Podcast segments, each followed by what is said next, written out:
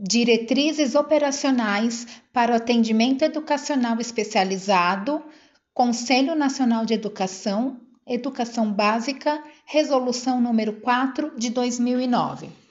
Os sistemas de ensino devem matricular os alunos com deficiência, transtornos globais do desenvolvimento, altas habilidades e superdotação nas classes comuns do ensino regular e no AEE, que será ofertado em salas de recursos multifuncionais ou em centros de AEE da rede pública ou de instituições comunitárias, confessionais ou filantrópicas sem fins lucrativos. Alunos com deficiência são aqueles que têm impedimento de longo prazo de natureza física, intelectual, mental ou sensorial. Alunos com transtornos globais do desenvolvimento, aqueles que apresentam um quadro de alterações no desenvolvimento neuropsicomotor, comprometimento nas relações sociais, na comunicação ou estereotipias motoras Incluem-se nessa definição alunos com autismo clássico, síndrome de Asperger, síndrome de Rett, transtorno desintegrado da infância, psicoses e transtornos invasivos sem outra especificação. Alunos com altas habilidades e superdotação, aqueles que apresentam um potencial elevado e grande envolvimento com as áreas do conhecimento humano, isoladas ou combinadas, intelectual, liderança, psicomotora, artes e criatividade.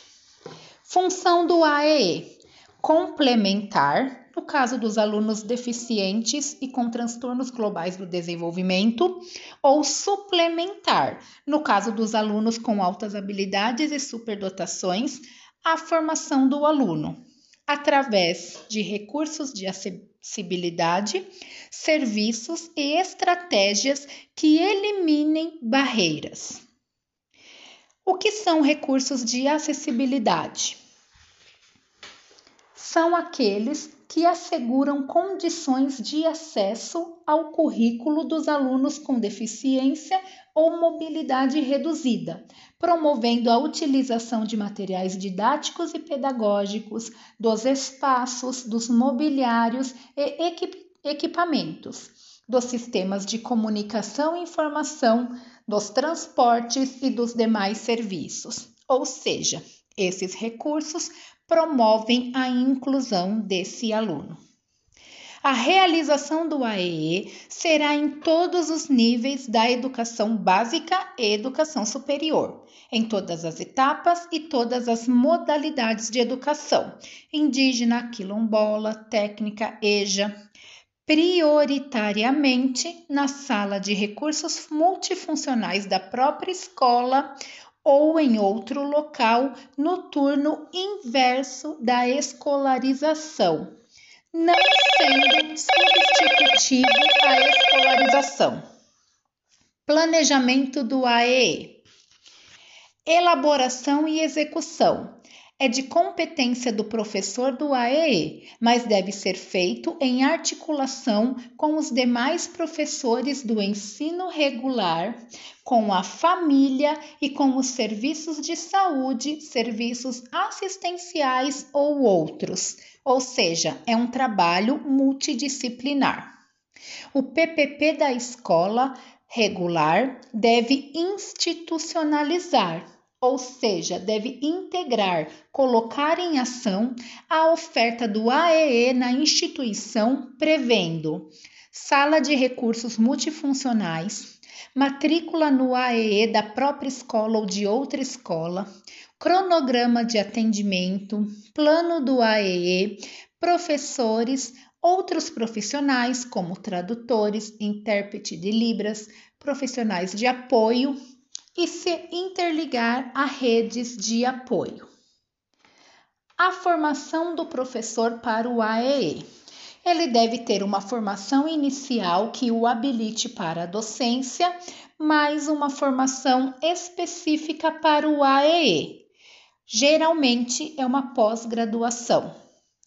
Atribuições do professor do AEE: elaborar, produzir recursos pedagógicos, elaborar e executar o plano do AEE, organizar o tipo e número de atendimento, acompanhar a funcionalidade e aplicabilidade dos recursos de AEE nas salas de ensino comum, estabelecer parcerias, orientar professores e famílias. Para o Fundeb, o aluno terá duas matrículas, uma na classe comum e outra na sala de recursos da própria escola, ou na sala de recursos de outra escola, ou em um centro de AEE na instituição pública, ou em um centro de AEE na instituição privada fins lucrativos. Portanto, este aluno terá dois recursos.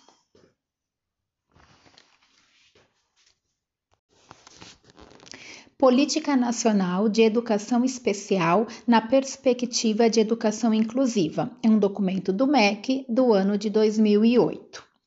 O AEE antes era visto como exclusivo e segregador.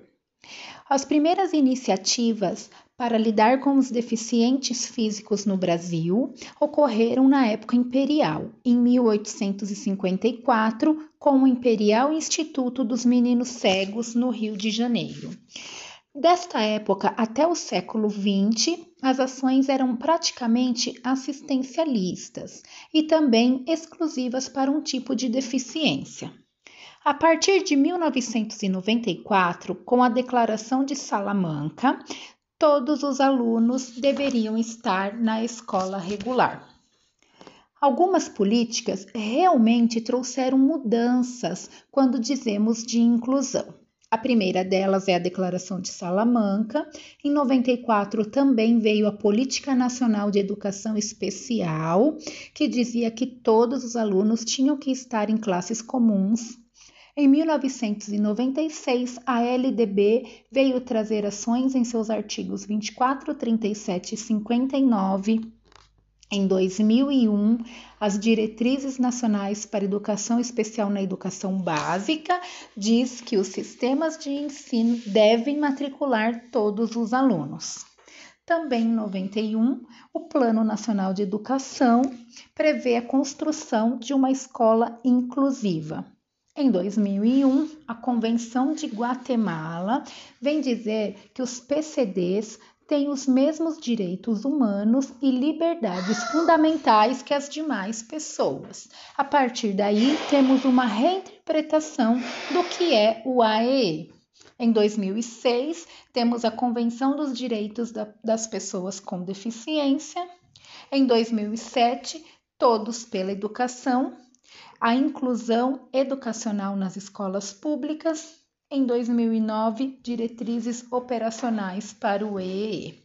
Antigamente, as escolas trabalhavam com um binômio normalidade-anormalidade, e isto gera segregação e exclusão. Quando a escola tratava a pessoa com este binômio, normalidade e anormalidade, era determinado formas de atendimento clínico-terapêutico ancorados nos testes psicométricos. Então a escola não recebia esses alunos, eles iam para instituições próprias para pessoas com deficiência e não tinha um trabalho pedagógico efetivo, era um trabalho basicamente terapêutico clínico. Público-alvo da educação especial: alunos com deficiência. Aqueles que têm impedimento de longo prazo, de natureza física, mental, intelectual ou sensorial, que em interação com diversas barreiras podem ter restringida sua participação plena e efetiva na escola e na sociedade. Alunos com transtorno global do desenvolvimento aqueles que apresentam alterações qualitativas das interações sociais recíprocas e na comunicação Alunos com altas habilidades e superdotação demonstram potencial elevado em uma ou mais áreas, como a intelectual, acadêmica, liderança, psicomotricidade e artes. Educação inclusiva é um paradigma educacional fundamentado na concepção de direitos humanos. A igualdade e a diferença são valores indissociáveis, busca a equidade formal. O movimento pela educação inclusiva é uma ação política, cultural, social e pedagógica.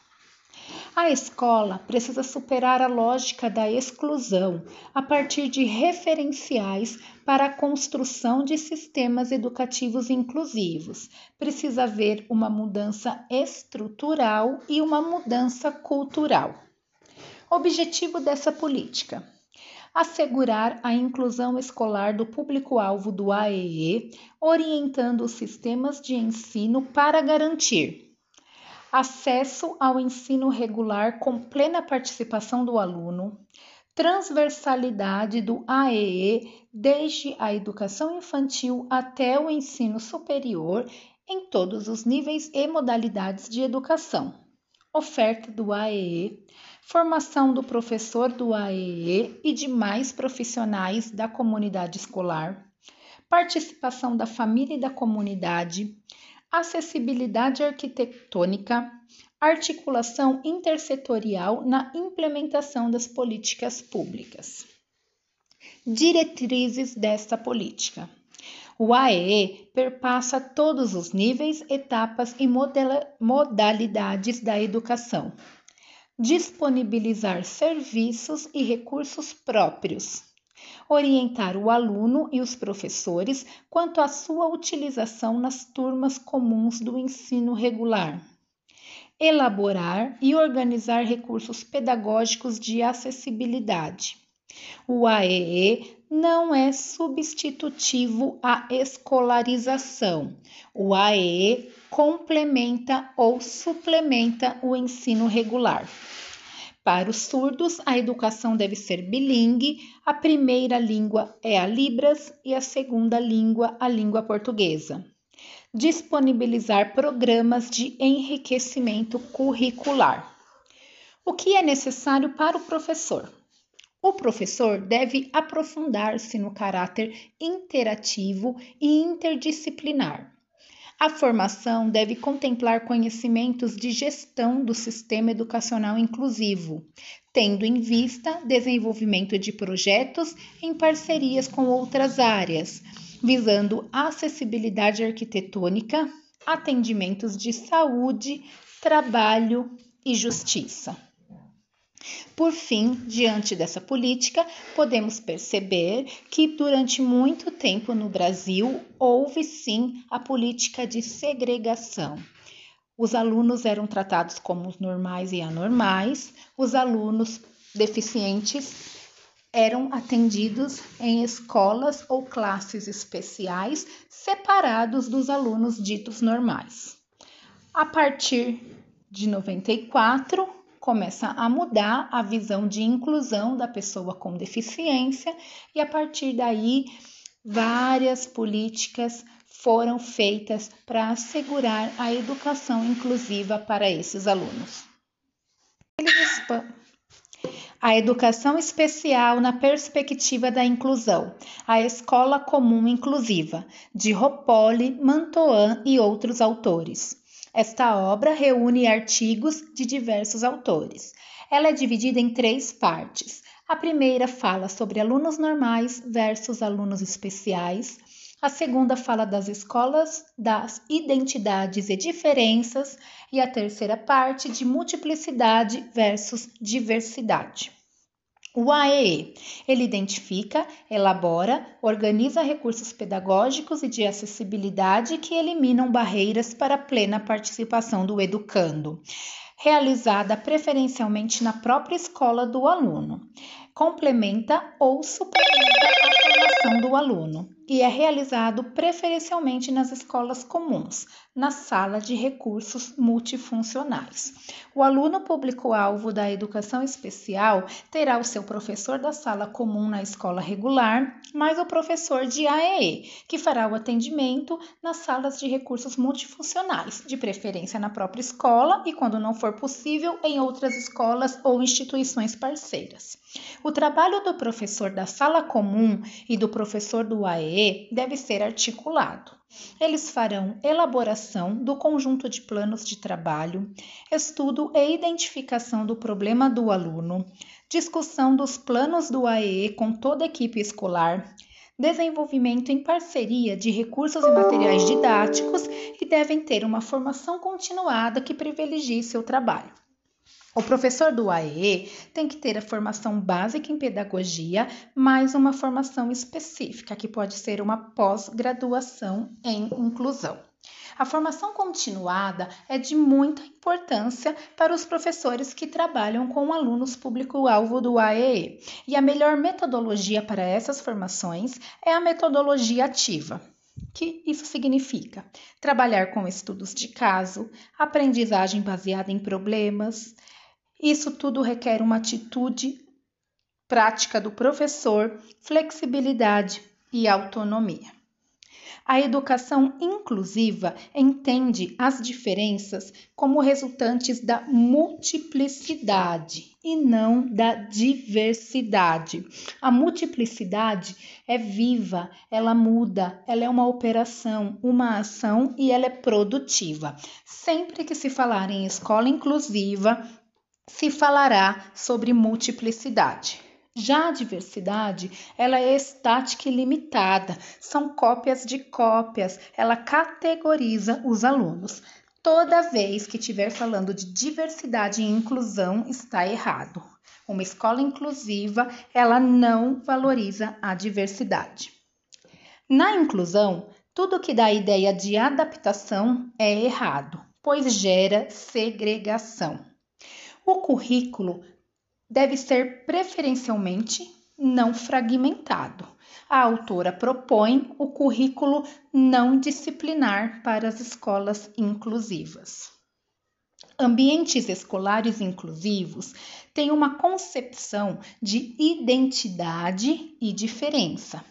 As relações não se fundamentam em oposições binárias, normal especial, branco e negro, Nesse tipo de ambiente, não se elege uma identidade como uma norma privilegiada em relação às demais. Todos os alunos se igualam pelas diferenças. Portanto, a escola inclusiva não é a escola dos diferentes, mas sim a escola das diferenças. Na escola das diferenças, a questionamento de paradigmas conservadores.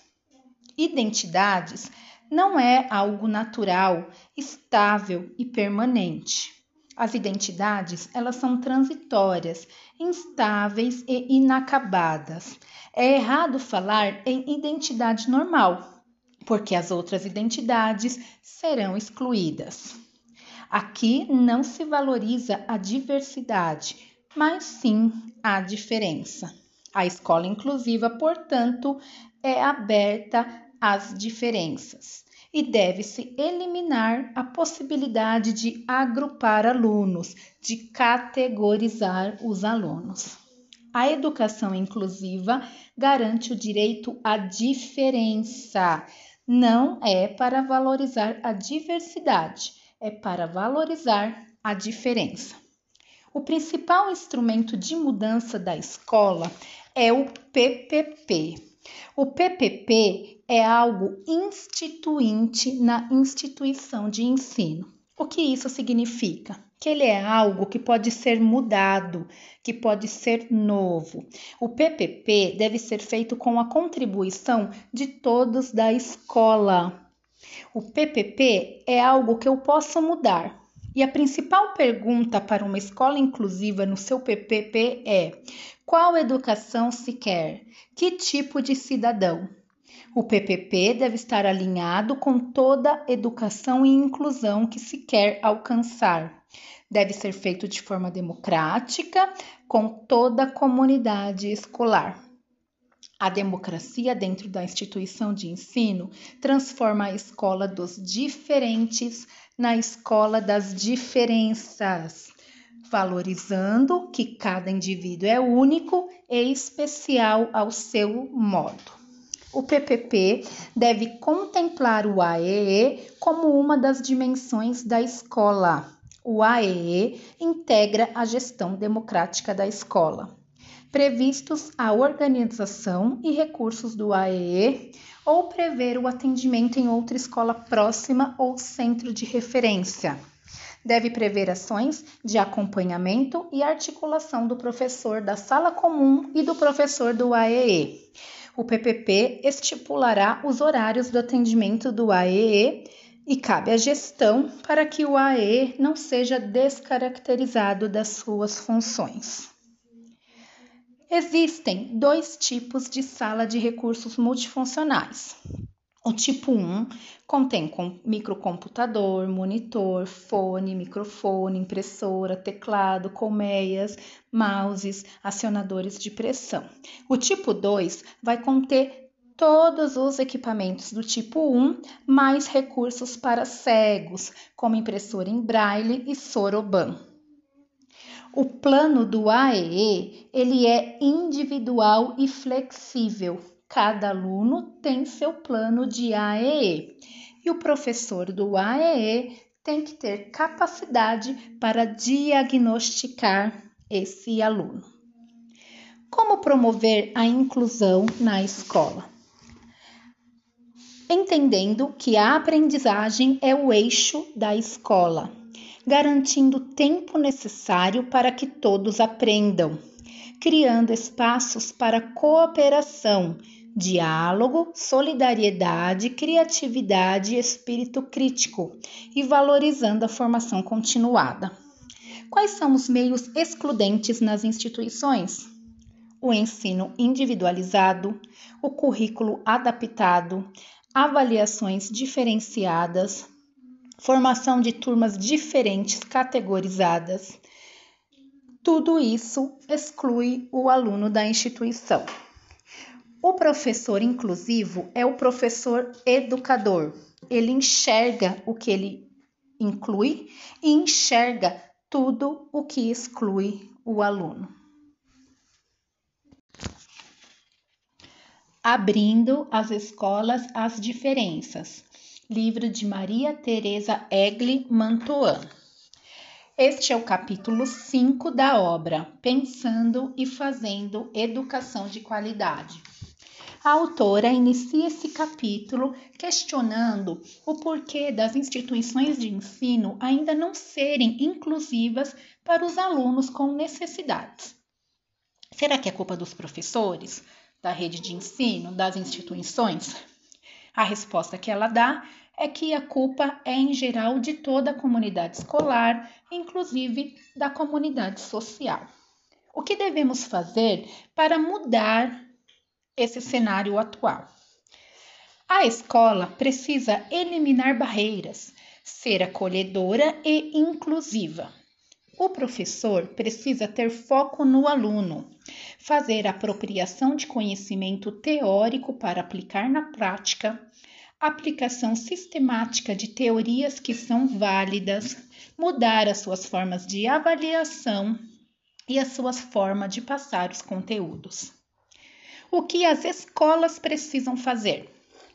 Colocar a aprendizagem como eixo fundamental, garantir tempo para que todos os alunos possam aprender, não usar a repetência, é, usar a organização em ciclos, aquela em que o aluno não é retido. Ele usa a progressão continuada para passar para o próximo ciclo, mas vai sendo acompanhado em suas dificuldades e também fazer a formação contínua e valorização do professor. Atualmente, é a instituição de ensino que deve adequar-se ao aluno público-alvo da educação especial. A autora também diz que não é somente aqueles alunos listados na Constituição Federal e nas leis sobre inclusão escolar que necessitam de inclusão, mas todos aqueles que têm uma dificuldade na aprendizagem, que podem ser não somente relacionadas à deficiência física, mental, intelectual ou sensorial, mas também a traumas cometidos na infância, mas também a sua realidade local, a sua realidade social que o impede de ter um aprendizado eficiente. Então, a escola deve olhar para todos os alunos com dificuldades de aprendizagem como alunos que necessitam de inclusão. A formação continuada dos professores. Os professores, eles são resistentes, eles gostam de receituários e não querem sair da zona de conforto. Então é preciso que os professores baseiem-se em princípios educacionais que reconheçam a cooperação, autonomia intelectual e social e utilizem da aprendizagem ativa. Os professores necessitam fazer um exercício de reflexão e também compartilhar suas ideias com outros professores devem fazer o questionamento da própria prática. Será que eu estou usando a praxis? Ou será que só estou repetindo o que me foi ensinado há muitos anos atrás, que hoje em dia não tem nada a ver com inclusão? Essencial a formação de grupos interdisciplinares. Esses grupos devem ser formados espontaneamente pelos professores. E o ponto de partida são as reuniões, as trocas de experiências e conhecimentos com os seus pares para encontrar soluções. O professor precisa ter consciência do que é a inclusão, pensar nas possibilidades de incluir o aluno, aumentar a sua reflexão sobre sua prática pedagógica e encontrar alternativas eficientes para incluir esse aluno e fazer dele o melhor possível, ele ter um bom aprendizado. O livro também vem falar aqui que inclusão e integração, embora pareçam a mesma coisa, elas não são. Inclusão é diferente de integração. A integração não é o que nós desejamos na rede de ensino, nas instituições de ensino. O que nós desejamos é a inclusão. Integração é um canal educativo geral, é um ambiente menos restritivo possível, é uma integração parcial. Então, muitos alunos com necessidades especiais, eles não serão inseridos efetivamente na escola. Já a inclusão é a inserção do aluno de forma completa, as instituições consideram as necessidades de todos os alunos em todas as suas atividades. A autora lista medidas fundamentais para a instituição de ensino ser um ambiente inclusivo. O primeiro é na elaboração do PPP. Toda comunidade escolar deve fazer o diagnóstico da demanda desses alunos, ver o número de reprovação, número de excluídos, número de evasão escolar, quais as diferenças que eles têm, quais as necessidades que eles têm. O segundo é pensar na organização curricular. A escola não deve diminuir o currículo para atender as crianças com necessidades especiais. Ela deve adaptar as atividades, a forma de avaliação, adaptar como o conteúdo é passado, para assim o aluno ser efetivamente incluído na escola. O terceiro é a avaliação. A avaliação tem que ser a avaliação que vê o aluno como um todo, que vê o seu aprendizado durante o ano todo. Ela não deve ser seletiva e nem classificatória. O quarto é focar os alunos, é não compará-los e respeitar as individualidades de cada um. E a quinta medida é em relação à gestão e administração. Ambas têm que ser acolhedora, aberta à comunidade, com autonomia. Eles não são só gerentes da escola. A gestão e a administração tem que ser uma gestão democrática e participativa, onde as, todos os indivíduos da comunidade escolar têm voz ativa. A escola não deve diminuir o seu currículo para atender o aluno, mas sim adaptar atividades, usar recursos de tecnologia assistiva para esse aluno chegar ao máximo onde ele puder. Aluno especial é aquele aluno com necessidades educacionais especiais. Não é somente os deficientes, mas sim todos os alunos com dificuldades de aprendizado. Quais são as barreiras que a escola tem que eliminar? Barreiras pedagógicas, sociais e psicológicas. A escola tem que diagnosticar essas dificuldades, reconhecer as barreiras e tentar fazer o máximo que ela puder para atender esse aluno. A educação inclusiva, ela é aberta às diferenças e é uma educação com qualidade. O professor, ele deve se afastar do senso comum para o fundamento da sua prática. Mudar é tarefa difícil, mas todos temos que enxergar que a inclusão é real, que ela tem que estar nas instituições de ensino. A escola inclusiva é aquela em que a aprendizagem é o centro das atividades e o sucesso dos alunos a meta da escola, independentemente do desempenho de cada um. Uma boa escola inclusiva adota os ciclos de formação como forma de progressão. E o objetivo da inclusão escolar é tornar reconhecida e valorizada a diversidade como condição humana favorecedora de aprendizagem.